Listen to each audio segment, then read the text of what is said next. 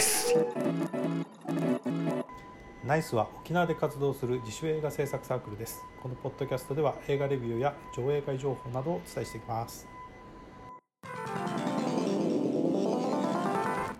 えナイスポッドキャスト。今回は、えー、映画紹介「愛しのアイリーン」の紹介と、えー、自主映画を撮るにあたってのカメラについてどう考えるかの2本立てでいきたいと思います。え愛しのアイリーン、え監督脚本吉田圭佑原作新井秀樹主演安田源ナッツシトイ、え2018年公開の日本映画です。えっ、ー、とビッグコミックスピリッツ連載の漫画が原作なんですかね。えっ、ー、と先日まあいろんな人の評判が良くて、えー、ちょっと見る気になりましてあのビデオレンタルがあったので借りてみました。えー、なんだ、えー、フィリピンかな？フィリピンの女性あ何をやってもうまくいかない男が、えー、女にもモテないしそれでまあ、えー、もうやむにやまれずというか、えー、自分の人生を変えるためにってことなんだと思いますけど、えー、フィリピンまで行って、えー、奥さんとして女性をまあ、お金で買って連れ帰ってきて、まあ、結婚する。でそうするとその、まあ、日本の田舎町でそれがきっかけでいろんなことがもめ事が起き始めるみたいなそんな話です。えー、っと初っ端の出だしはなんか農村の、あののんびりとした話なのかな、まあ、農村の文化とか、えー、慣習とかをえー、綴った映画なのかなみたいなのんびりした、えー、出だしで始まってですねあの主人公がもう一見すかないやつで何やってもダメでっていうのの描写が淡々と繰り返されてあのっていうあいわゆる日本昔ながらの日本映画みたいな日本映画なのかなと思いつつですね後半もうどんどんどんどんスピードが上がっていってあのもう想像をはるかに超えるオチにたどり着くという映画です。えー、っともう面白いです。で話もものすごいです。で、えっと、リアリティもありますし、えー、キャラクター一人一人も特にこの、えー、主演の夏ひといさんっていう女性がやったアイリーンっていうキャラクターがですねもうとっても可愛らしくてですね、えーもう応援したくなるようなキャラクターになるんですけどしかし映画全体としてこれが好きか嫌いかというともう僕はちょっと苦手だなと思っていたんですがまあ見終わって12週間経っているんですけどちょっと今回何かレビューをかあの喋ろうかと思った時に、えー、なんかこの映画がですねあのなんというか、えー、記憶に残ってというかっていうかみんなに見てほしいんですね。えーぜひ見てほしいのでここで紹介する気になりましたえっ、とまあこの作品のテーマはいろいろあると思いますけどいわゆるあの、えー、日本の風土として根付いている外国人差別についてであるとか、えーまあ、その差別っていうのがですねあのこのアイリーンちゃんが意外と英語タガログ語で喋る時はあの素晴らしくインテリジェンスなことを言っているみたいなことの対比あのつまり人間みんな言ってること考えてることは変わんないけど一方的に差別してそれを理解しようとしない日本社会みたいなものが大きくあると思います。でそれを、えっと、ヤクザ役の、えー、男が言うんですけど、えー、日本社会は、えー、俺たちの国を、えー、そのヤクザはもともとフィリピンの女性の子供なのかな。でだから日本人だけどあのフィリピン側の思想を持っているみたいなことを言いながらあの奴らは自分たちを搾取してる性的搾取をしてるんだと、えー、だからそれに復讐するために俺たちは金を儲けなきゃいけないんだみたいなことを言うのがですねあのそうだな。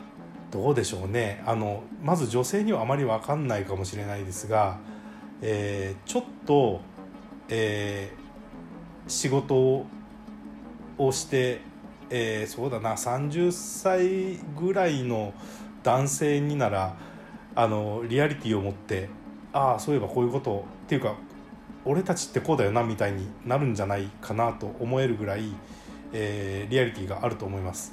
この話がリアリティがないという人はですね世間知らずというよりあの社会の本当のことをあまり見ていない人じゃないかなと思うぐらいあの普段僕たちが社会で生活しながら押し隠してあまり人に言わないでも知ってるおじさんたちはみんな知ってニヤニヤしてるような話をですねこうええぐり出してあの血まみれで押し付けるようなそんな表現をしている映画かと思います。えー、であの基本誰一人あのあアイリーンはすごくあの気持ちが分かります。えー、しかしアイリーン以外の誰一人ですねあの感情移入もできないし正しいとも思わないけど主人公の岩物なんかもうひどいやつですけどでもひどいけどこのやむにやまれない感じ、えー、後半ですねあの自分が不器用が相まってですね、えー、アイリーンのことを愛してる好き大事にしたいけど何もできないむしろ冷たいあの残酷な仕打ちをしてしまうみたいなことの表現の仕方が、えー、まあ僕はそんなに不器用じゃないですけどこういう不器用な人っているよなとかあるいは僕の中にもこういう不器用な部分ってあるよなっていうのを、えー、素晴らしくあのエッジを立たせて表現してくれるような映画だと思います、えー、皆さんにとって好きか嫌いかはどうか分かんないです。あでこの監督の吉田圭佑さんは、えー、姫ノール姫 R 姫アノール、えー、が前作かな？前々作か。なのですけどえー、っとテイストは似てるかもしれないです。まああっちは後半スプラッターでしたけどこっちもあのすごい残酷描写はありますがスプラッターっていうほどではないですけどサスペンスのヒリヒリ感とこうやむにやまれぬ感は、えー、と似ているのでヒメアノールが好きな人はあのこっちも全然いけると思います。えー、なんでしょうね。まあちょっとぜひ見てみてほしい。あのそう好きか嫌いかはともかくですね。あのそうだな。例えば僕の子供が大きくなった時に見せたい日本映画の一本になるかもしれません。カメラ機材。はい。じゃあ新田さんに機材のことを聞いてみたいと思います。でも今機材もすごい性能が上がってて、うんうん、まあ、本当に劇場公開の映画でも、ね、iPhone で全然撮った作品も、ありますからね。あるんで、だから今なの機材というよりもやっぱり内容っていうか、そうですよね。もう本当に一眼ね、うん、一眼のカメラですごいむしろ普通のビデオカメラよりも一眼ムービー、あの僕がはあのカメラあのパナソニックのルミックス G7 使ってるんですけど、一番の理由は 4K が撮れて一眼で、もうそれだけ機能があれば十分じゃないかと思って買ったんですけど、えー、っと最近やっぱり物足りなさが出てきて物足りなさって何かっていうと、保存形式が AVCHD と MP4 しかないんですね。で Mac だと AVCHD の取り扱いがちょっと面倒くさいので MP4 でまあいいやと思って撮ってたんですけど先日東京の映像をやってる友人に、あのモブで保存しろと。でモブで保存すればいろいろ後で、うん、あのカラーリングの調整ができるからみたいなこと言われてそれはできないことにその時気づいたんですね G7 に。でできるとなると GH4 かってなって、で GH4 も最近はね安いけどあ中古でね、78万ぐらいで買えるのかな、じゃあ GH4 を目指すかなとか思ったりもするんですけど、あのあ保存形式ってどうです？新田さんって？保存形式あんま気にしない？映画とか CM とかだったらまた別と思うんですけど、うんうん、まあ、メインで撮ってるのはブライダルとかなんで、うん、AVCHD で撮ってっていうのが大体ちなみに MP4 より AVCHD の方がいいですあの僕あんま使ったことないですよ。MP4 がいいんじゃないですか。あそうですか。はい。でもモブで撮らないとダメっていうふうに言われたんですあいやあのカラカラコレが。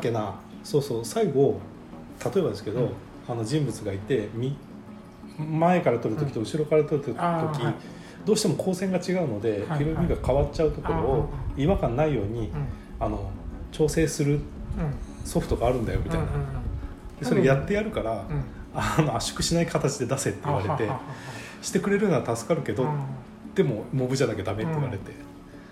あのアッップルが出してる企画でプロレズっていうはいはい計画、はいはい。多分そのことを言ってると思うんですね。ね。プロレズで撮れっていうか、はいはいはい保存しろっていうか、うんうんそうすると今あのカラー調整。うん。うんで今あの業界で標準になってるのがあの、うん。ダヴィンチリゾルブっていうソフトでこれあの無料版と有料版があって、はいはい無料版でも結構かなりいい線まで扱えるので、えこれはおすすめしますよ。ー、そうかそうか。じゃあモブで撮ってダヴィンチ使うのが、うんうんうん。まあ、ただ正直、ん。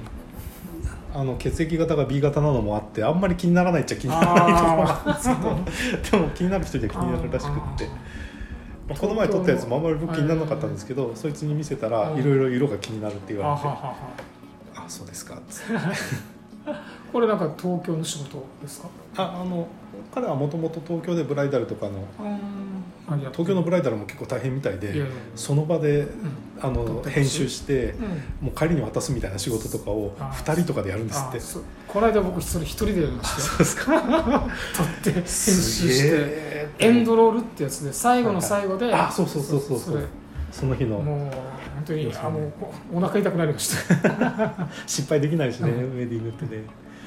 いやそれはやりたくないなとは思うけど。ああれ精神的に辛いですよ。やらん方がいいです。そうか。あでああのちなみにまあ一眼レフははい。多分、ん。あのレンズのことを考えると、うん。ビデオカメラを買ってレンズのことを考えるより一眼の方が安く済むかなっていうね。思ってたんですけど、どうですかね？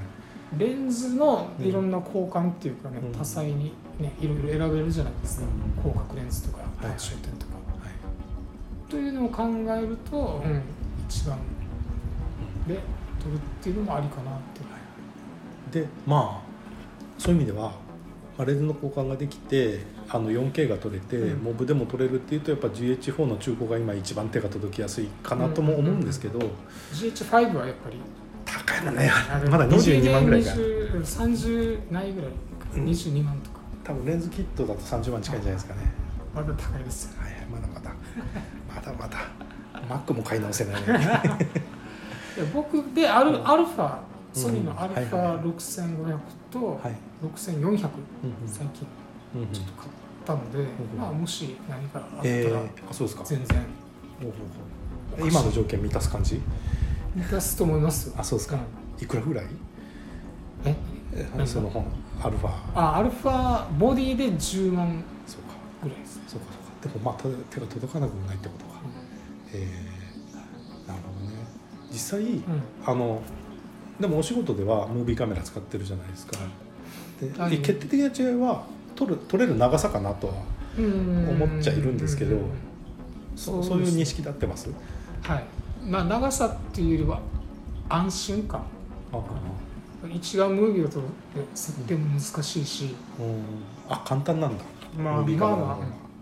まあ確かにうん。フィルターがプリセットされてるって話聞いた時に驚きましたけど、うん ND フィルターをね、はいはいはい。すぐ一発で変えられるし、そこら辺は楽ですよねいろんな意味で、レンズも実は幅広いんでしょ？っていうかあのついてるレンズで、うん。あの拙者から望遠まで結構幅広くカバーできてるんでしょ、はいカバーできます。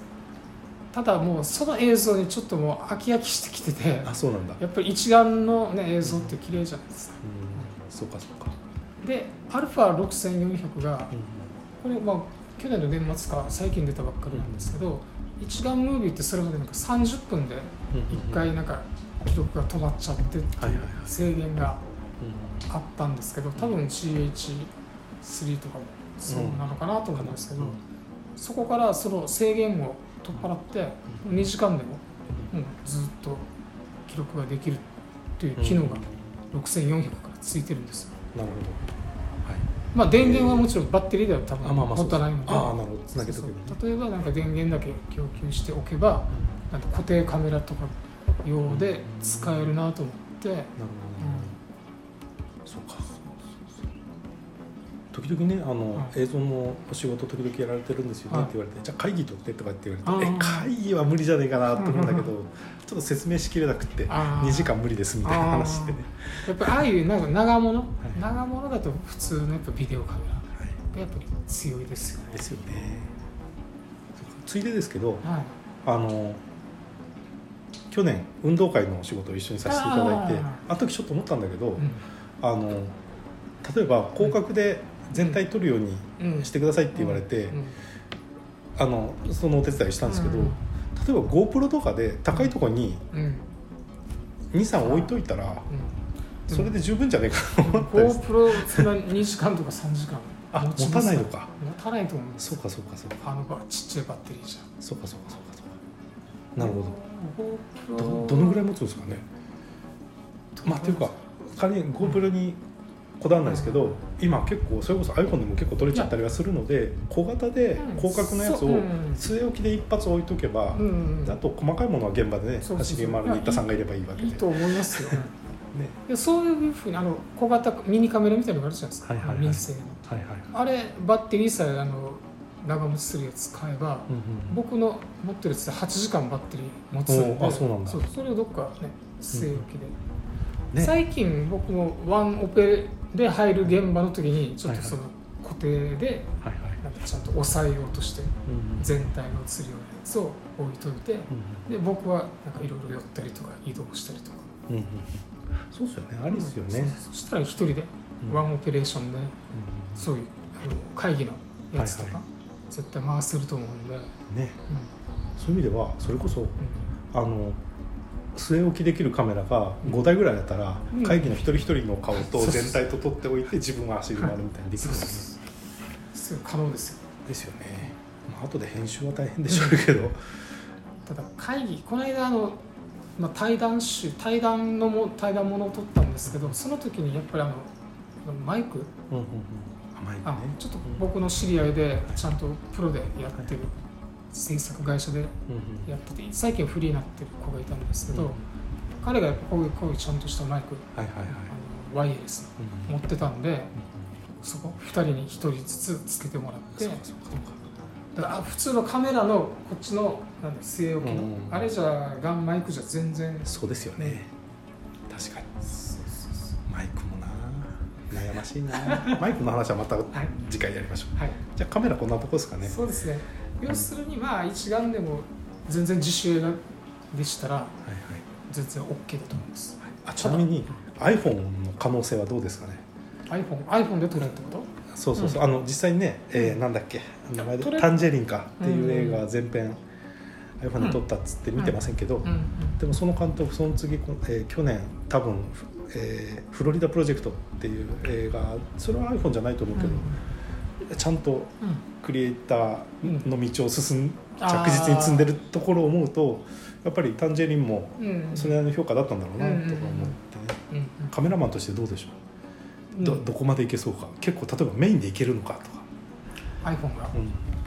うん。うん。いけるんじゃないですか。ただ音？うんうん。音とかセリフとかはやっぱりこれだときついと思う。ど。そこまた別撮りでうん。後でアフレコをするとかただえ映像に関しては全然いいと思いますよね。でこれにほらあの DJI のオスモ、はいはい。オスモモバイルつければねそうやって、そうっすよね、うん揺れオス持って持ってるのはい。はい持ってます。はい。そうそう、うん。ジンバルの話もはあそれはそれで別に聞こうかなと思って、買ったんですか？あの、えー、オスモモバイルの一つ目のやつは持ってます。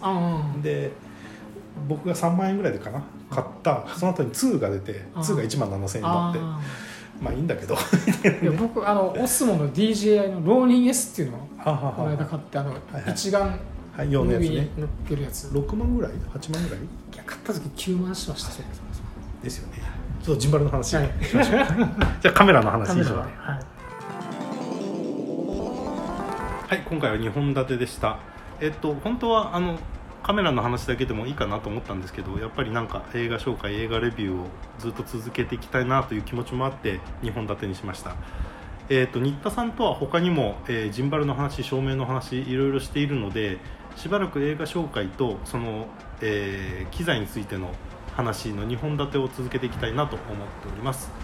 えーナイスは沖縄の自主映画上映サークルで、え2019年は11月に上映会を行う予定です、えメンバーになれば自分の作品を上映することができます、えー興味のある方は連絡ください。ナイスアットマーク売店 .jp です。